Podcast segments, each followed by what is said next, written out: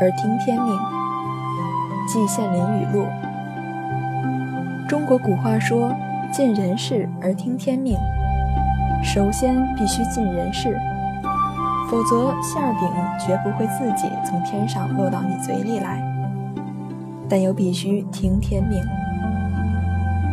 人世间波诡云谲，因果错综。只有能做到尽人事而听天命，一个人才能永远保持心情的平衡。人有悲欢离合，月有阴晴圆缺，此事古难全。世事沧桑，变化无常，我们无从把握。这不是要我们悲观放弃、听天由命，而是要我们顺应时代，做好自己该做的那一部分，剩下的就交给命运来审判。如果没有做到尽人事，那么就是自己的失责，没有对自己的人生负责。对于自己无法掌握的事，最好顺其自然，泰然处之。这是季羡林的人生哲学。人们生活在这个世上，难免有顺境和逆境之时，没有一辈子的顺心，也没有一辈子的倒霉。季羡林的一生经历，经历过波诡云谲的政治动荡，也想过名利双至的风光生活。按他自己的话说。一个人从天堂到地狱，从地狱又回到天堂，要说对人生没有什么想法，是不可能的。他认为我们对待世间的一切人事，最好处之泰然，既不要过分在意，同时也不能漠不关心，因为该是你的想跑也跑不了，不是你的。想得也得不到，所以季羡林有一句话说：“极高明而道中庸。”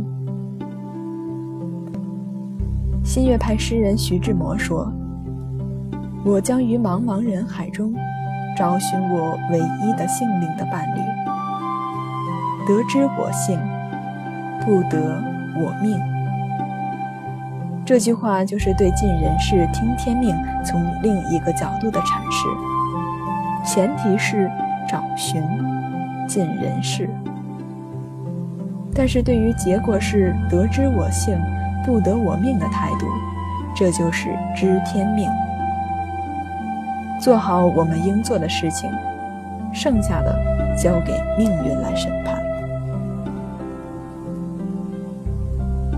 只要是有希望成功、有值得去做的事情，我们都应该为之努力，不懈奋斗。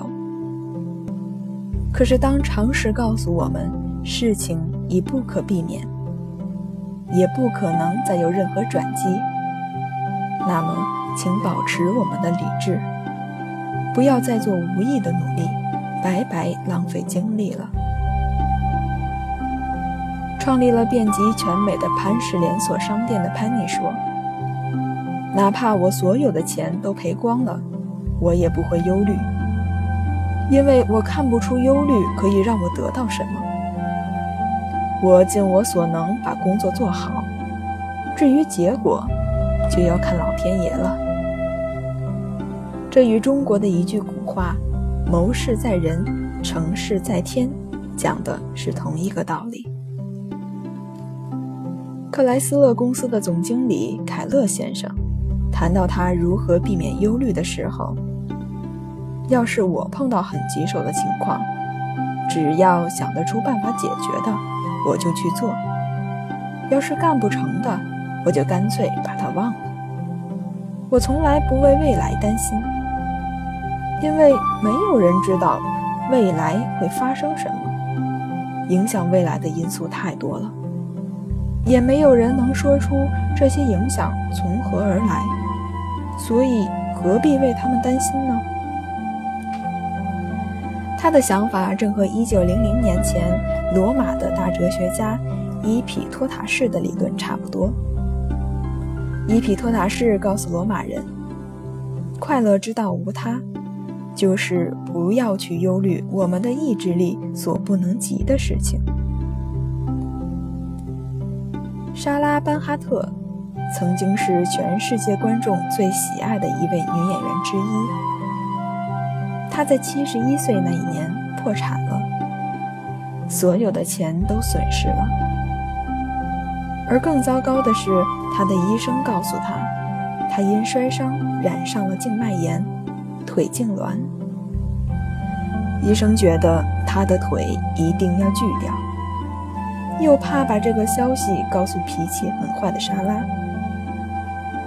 然而，当医生终于鼓起勇气告诉他的时候，莎拉看了他一阵子，然后很平静地说：“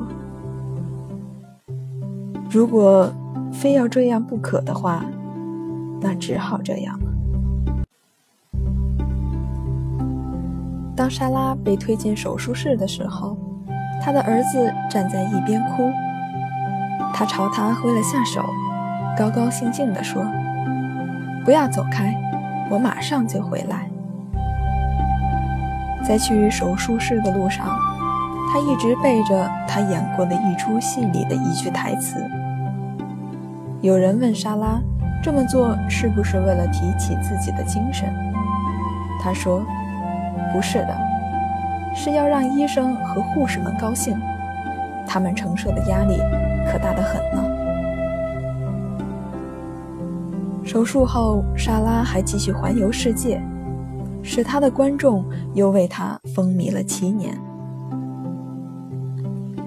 当我们不再反抗那些不可避免的事实之后，我们就能节省下精力，创造出一个更丰富的生活。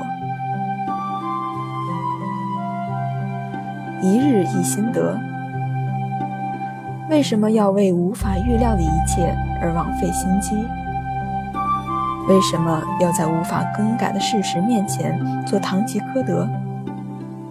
为什么不以自己的力量做那些可以为的事情？以不变应万变，尽力而为，得之我幸，不得我命。平静以对，人有福矣。